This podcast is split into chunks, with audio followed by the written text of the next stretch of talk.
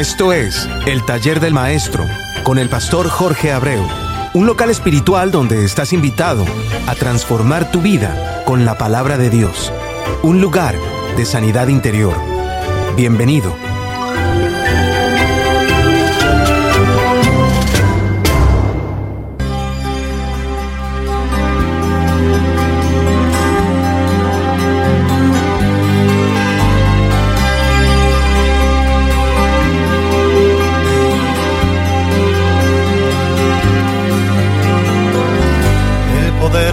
Cristiano está en la oración. El hora constante vencerá en todo tiempo la tentación. El poder del cristiano está en Jesús. Y Cristo nos dijo, orad siempre, siempre, porque la respuesta está en la oración. Y el enemigo caerá vencido, caerá ante tus pies. Y en toda lucha y en toda prueba tú podrás. Padre amado, te damos las gracias, Señor, en este, en este tu programa, Señor. Te damos las gracias porque tenemos el privilegio de poder estar aquí, Señor, dando, dándole a otros, Señor, lo que usted por gracia nos dio a nosotros. Por eso damos las gracias también, Señor, por ese Hijo maravilloso, el cual usted se entregó para que, para que fuera coheredero con nosotros, Señor, en su gracia. Ayúdanos, Señor, a sensibilizar los corazones que están del lado de estos micrófonos, Señor, a través de su palabra. Que ella encaje, Señor, en sus corazones, amado Dios, y lo hagan rectificar. Que los haga, Señor, realmente eh, recibir esa bendición tan linda, tan grande que usted nos da a nosotros. Y que desde aquí, Señor, le pedimos misericordia para con ellos, amado. En el nombre de Cristo Jesús. Amén.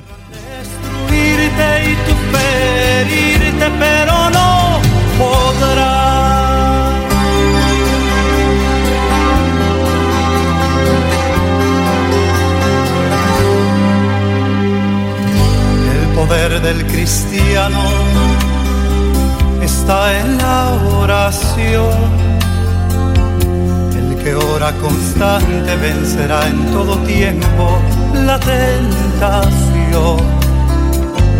El poder del cristiano está en Jesús. Y Cristo nos dijo, orad siempre, siempre, porque la respuesta está en la oración. Y el enemigo caerá vencido, caerá ante tu A través, a través de la oración, el enemigo caerá vencido delante de tu presencia. Y todos podemos trabajar abiertamente con el Señor, porque Él está en nosotros. Y Él nos dio esa arma para poderla utilizar. Por eso el poder de la oración es tan importante en nuestras vidas. Por eso eso nos da a nosotros. El poder ser valiente y estar delante de su presencia en cada momento de nuestras vidas. Que Dios te siga bendiciendo grande y ricamente, hermana, hermano mío, que en estos momentos nos están escuchando.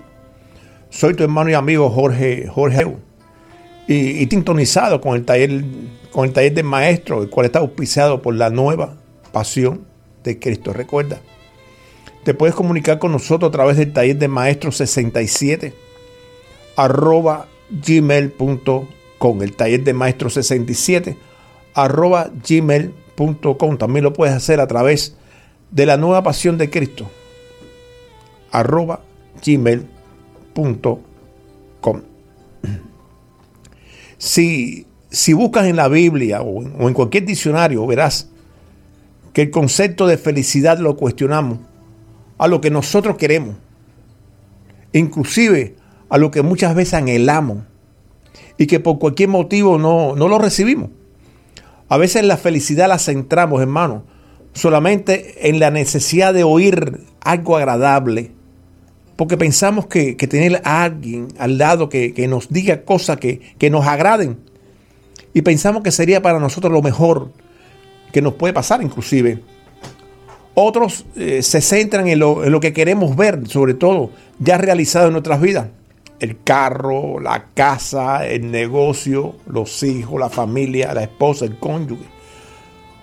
Otros en lo que no pueden oír ni ver, como por ejemplo la sanidad. Sin embargo, nada de lo que esperamos y pensamos que nos llegaría desde lo alto, lo podríamos recibir con, con la forma de pensar de aquí abajo. Porque el caminar por fe y el caminar por vista van, van por caminos totalmente contrarios, son diferentes por contrario. Entonces, si pides y visualizas por fe lo que se recibirías, estás en el camino correcto. Y eso te lo digo porque, porque la felicidad se logra cuando por fe recibe. Por fe nos llamamos hijos de Dios. Por fe se levanta nuestro ánimo cuando pensamos en que somos coherederos con Cristo Jesús. Por fe pensamos que somos de arriba y no de aquí abajo. Pero el que piense como se piense aquí abajo, se iría por un camino contrario por completo al camino que conduce al cielo. Cuando se comienza el, camino de, padre, o sea, cuando ya, ya, ya comenzamos a ser padre, son pocos los que piensan en una herencia para los hijos. E inclusive muchos dicen que, cuando los niños sean grandes, que sean ellos los que procuren lo que pueden tener. Sin embargo, en la parte espiritual Dios nos aconseja que la herencia espiritual comience desde los niños, desde la niñez. Por lo que nos dice, instruye al niño en sus caminos y aunque fuera viejo, no se apartaría, no se apartará de él. ¿Por qué? Porque ya la persona cuando está, sigue los caminos de Dios después de adulto y está en obediencia con el Señor, no solamente va a pensar en su familia, sino también piensa en sus padres. Y eso lo ayuda mucho más todavía que en poder tenerlo pegadito a Él. Por eso son muchas las causas positivas que se producen en un niño que, que pudo ser instruido en la palabra de Dios desde niño, inclusive en el aspecto de la honra hacia los padres pero no es solamente hasta ese punto donde nos correspondería llegar a nosotros, sino que sería completar, el, convertirlo en, coheredero con Cristo Jesús, lo que nos correspondería dejar como herencia a nuestros hijos. No sería esa, como, como si fuera una pregunta, no sería esa la felicidad que, que no pedimos, pero que sería el comienzo o el complemento de lo que realmente necesitamos. Quizás para muchos sería esto algo que no, que no hemos oído, porque han llenado nuestro interior de palabras que, convienen oír, o de, o de, palabras que queremos escuchar, pero que no, al, no fortalecer nuestro ser interior, no es lo que nos conviene. Por eso no lo oímos. ¿Te has puesto a pensar qué, qué felicidad y qué orgullo sentiríamos cuando tú le preguntas a tu hijo, ¿sabes tú quién soy yo? Y la respuesta de tu hijo fuese, papá, o mamá. Yo sé que tú eres hijo o hija de Dios. Y no solamente eso, sino que tú un día tuvieses el honor de ver predicar a tu hijo en cualquier lugar. Y no predicar cosas del mundo. O no hablar cosas del mundo. Sino predicar inclusive la verdadera palabra de Dios. Créelo, hermano mío, que si eso fuese así, sabes la herencia que tú estás sembrando en la vida de tus hijos. Pero tú tienes que estar consciente que esa herencia está acordonada a la actitud con la que tú accionas en tu vida. Y el concepto de, que, siembras en el alma de tus hijos. Que sienten inclusive, se sienten, ellos, ellos se sienten conscientes de que tú no podías engañarlo. Porque tú realmente eres lo que tú le has enseñado con tu actitud. Porque tú con tu actitud le has enseñado quién tú eres lo que tus hijos están mirando en ti. Porque al igual que tú no puedes dar lo que tú no tienes en la parte espiritual, tú nunca podrás pasar como herencia a lo que tú nunca has podido llegar. Comprende ahora papá o mamá, o futuros papá y mamá, por qué le llegó la herencia que tomó, que tomó Pedro al reconocer la existencia de Dios en, en la presencia de Jesucristo. Mira, Mateo 16, del 15 al 19 nos dice, Él les dijo, o sea, Jesucristo les dijo, ¿y vosotros quién decís que soy yo? Le respondió Simón Pedro y le dijo, tú eres el Cristo, el Hijo de Dios viviente. Entonces, entonces le respondió el, el Señor, bienaventurado eres, Simón, hijo de Jonás, porque no te lo reveló carne ni sangre, sino mi Padre que está en los cielos. Y yo también te digo que tú eres Pedro, y sobre esa roca edificaré mi iglesia, y la puerta del Hade no prevalecerán contra ella, y a ti te daré las llaves del reino de los cielos. Y todo lo que atare en la tierra será atado en los cielos, y todo lo que desatare en la tierra será desatado en los cielos. Wow. No sé si, si te has dado cuenta cómo la actitud de alguien, en este caso el amado, puede comenzar a realizar sus esperanzas hereditarias en las personas que tiene a su lado. Y eso podemos hacerlo nosotros también, hermano. Porque conocemos quién nos está hablando. Porque sus actitudes, sus acciones nos enseñan cómo nuestras actitudes pueden embarazar el sistema espiritual de nuestros hijos o de nuestro contorno inclusive. Porque, porque conocemos que en ese momento Jesús, al embarazar a Pedro de su propósito, comenzaba a edificar la herencia en Pedro para que su propósito continuara. Y eso también podría pasar en ti. Tu actitud hace que tú alargues la mano y tomes también del árbol de la vida y comas. Y vivas para siempre a través de la herencia. Ya hoy ese árbol no tiene nada que, que lo resguarde. Ese árbol hoy, el de, la vida eterna, está ya en, en cómo explicarte, está completo, está en ti. Por eso no hay, no hay modo de que tú puedas de una u otra forma seguir hacia adelante. Por eso es tan importante la herencia en nuestros hijos tenemos que seguir hacia adelante. Por eso yo te pido en el nombre de Cristo Jesús que le permitas, que te deje el privilegio, que te permitas tú poder seguir con esa herencia, poder entregar a tus hijos realmente lo que tú estás viviendo. Que no dejes que el enemigo cruce la frontera y te haga a ti sentirte mal por algo que en resumidas cuentas tú has hecho y que en resumidas cuentas no te lo puede traer a, memoria. Quiero recordarte algo y quiero que te metas esto en la cabeza. Cuando el Señor nos dijo a nosotros que, que, nuestro pasado lo echaría en el fondo del, mar, en ese momento cuando nos pone esa palabra a nosotros, y aparte de eso nos dice que no podemos juzgar a nadie, Él está autorizando prácticamente que el único que podría traerte a ti, tu pasado o tu presente, es Satanás. Y nos desautoriza a nosotros a poderlo hacer.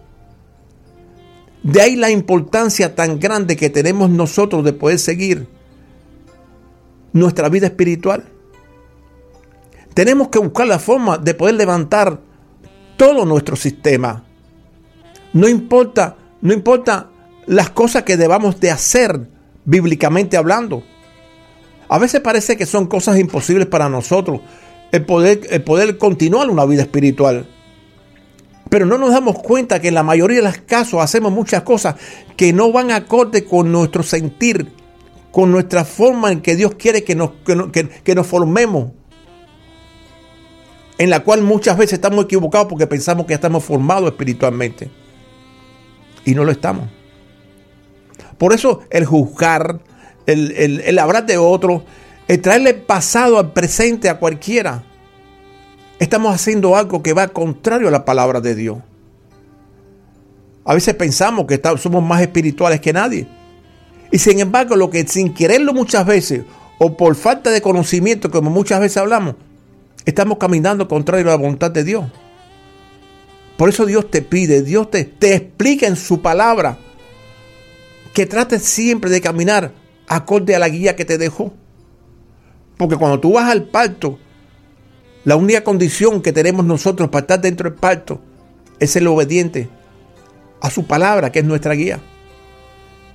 Y eso es lo que, lo que más necesita de nosotros. Que nosotros podamos realmente hacer las cosas que Él necesita que nosotros hagamos. Él es, Él es nuestra mano que nos guía. Por eso nos dice, nos dice que somos instrumentos en sus manos. Pero Él necesita que nuestro testimonio sea realmente algo, algo grande, algo lindo, algo hermoso. No podemos pensar que somos la última Coca-Cola del desierto. No podemos pensar inclusive que, que somos lo mejor. Porque el Señor mismo nos dice que no hay un hombre que sea bueno. Pero el complemento de ese buen hombre que, tanto anhela el Señor que estamos, ese complemento está, lo compensa Jesús en nuestros corazones. Por eso Pablo decía, sígueme a mí como yo sigo a Cristo. Pero si Cristo se lo fuese a decir a Pablo, decía, sígueme a, mí como yo sigo al Padre. Pero Pablo sabía quién era él, Pablo sabía lo que estaba haciendo, Pablo sabía lo que él se estaba entregando al Señor. Por eso fue, fue uno, uno de los pilares en el, a través de la gracia. Por eso fue escogido a pesar de todas las cosas que habían pasado. Por eso cualquiera de nosotros puede ser escogido independientemente de donde hayamos caído. Siempre y cuando podamos tener un corazón, un corazón perdonador siempre y cuando hayamos podido realmente restaurar nuestro sistema espiritual. El Señor está en la piedra sentado esperando por nosotros. Esa piedra en la cual Él esperó a María y a, Marta. Él está sentado ahí todavía para nosotros.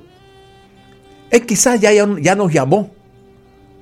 Ya a lo mejor cogió su teléfono espiritual y nos, y nos dijo, fulano, ven que estoy esperando por ti. Quizás fue y nos tocó a la puerta y no la abrimos. Pero quizás hoy en este momento tú estás pensando en encontrarte con Él. Quizás hoy en este momento tú estás pensando que tú necesitas estar con Él. Quizás en este momento tú quisieras que Él te volviera a llamar. Pero quiere que te digas algo. Él está sentado en la piedra esperando por ti. Quizás tú quieras hacer eso mismo con tus hijos. Ya tú te entregaste al Señor. Ya tú restauraste tu sistema espiritual. Ya tú por, como, como querramos, como quieras llamarle, ya tú hiciste tu parte. Ya tú inclusive después que te sentaste en la piedra a esperar por tu hijo, por tu hija, un día cogiste, te levantaste angustiado o angustiada y fuiste hasta donde estaban ellos y le tocaste la puerta como el Señor hizo contigo. No te abrieron y volviste de nuevo al lado del Señor. Yo estoy convencido que en un momento determinado ese hijo tuyo, esa hija tuya vendrá donde estás tú. Porque así lo quiere el Señor. El Señor quiere siempre, siempre, siempre que la familia esté unida. Que no haya cobertura a lo malo dentro de ella.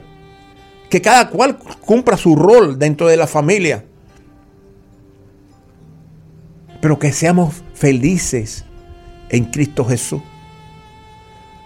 Por eso no, nos habla tanto del pacto en su palabra, nos habla tanto de reconciliación. Por eso en Colosenses, el primer capítulo, el mismo Padre se entrega a su Hijo, lo dice, para hacerle a través de Jesucristo nuestra restauración. Y ese es el pacto que Jesucristo a través de la gracia nos trajo a nosotros. Que podamos ser realmente lo que ellos quieran que nosotros seamos. Poder seguir el camino hacia el cielo en el momento determinado. En el momento en que ya no sirvamos más aquí en la tierra. Y Él mismo nos dice, vengan hacia mí y nos viene a recoger. A vivir un mundo diferente por completo, sin maldad. Nadie sabe cómo será eso allá arriba. Pero por la forma en que la, la palabra nos habla, es un paraíso celestial. Y ahí vamos a llegar cada uno de ellos, de nosotros. Pero tenemos que dejar aquí en la tierra un, rastro donde nos sigan. Y sobre todo a través de la herencia. Ya el árbol de la vida, como te decía ahorita, se, ya no tiene la escolta esa. Ya estamos jugando aquí, tenemos, tenemos el tiempo este en el que tenemos aquí, lo tenemos de prueba para poder seguir hacia adelante. Pero Cristo nos sigue amando y nos sigue pidiendo que nos reconciliemos con Él. Por eso hoy te pido de todo corazón, pongo mi corazón en, mis manos para ofrendárselo al Señor por cada uno de ustedes. Yo no soy iglesia. Yo no te estoy buscando para que tú vayas a la iglesia. Yo te estoy dando una dirección para que tú vayas a encontrarte conmigo. Inclusive, ni muchas veces, inclusive doy el teléfono. Yo lo que necesito que tú cojas la, la dirección del Señor. El teléfono del Señor. Que lo llame, que cuando te pongas en silencio de tu almohada, cuando llegues a tu alcoba y mires hacia arriba, pensando tú que estás mirando el techo, y oigas el susurro muy, muy endeble que, se, que el Señor le dice a tu espíritu de que lo necesita, de que haga todo lo posible porque tú lo busques. Por eso está, en este momento yo te pido que cierres tus ojos. Si no estás dejando. Y hagas esta pequeña oración conmigo. Es tan pequeña, hermano. Es tan, es tan, es tan poco, tan, lo que nos hace luchar por, por encontrarnos con Él. Y sin embargo, a pesar de su pequeñez y de su sencillez, tiene un fondo místico esa oración que te hace realmente abrir el corazón de Cristo. Porque en ese momento tú podrías abrir tu corazón para que viniese a ti. Por eso repite conmigo, Jesús, hermano amado, En esta tarde vengo delante de tu presencia, sabiendo, sabiendo Señor, que usted es el Señor y que yo vengo a pedirle perdón a usted porque, porque también a usted lo levantaron. Al tercer día lo resucitaron. Y yo quiero que hoy usted resucite mi espíritu a través de su perdón restaurando mi vida. Yo sé cuántas cosas he hecho. Pero yo sé, Señor, que su perdón está latente para cada uno de nosotros, en especial para mí. Yo quiero, yo quiero ser parte del pueblo de Dios. Yo quiero que me llamen hijo, igual que he oído a muchos que le llaman hermano. Y poderle llamar a usted también, papá. Si has, si has hecho esa oración,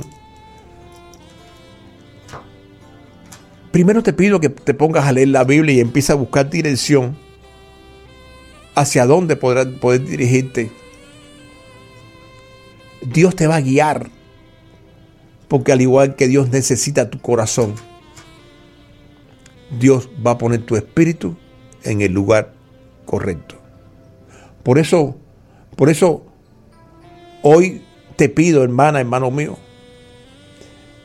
que recapitule tu vida.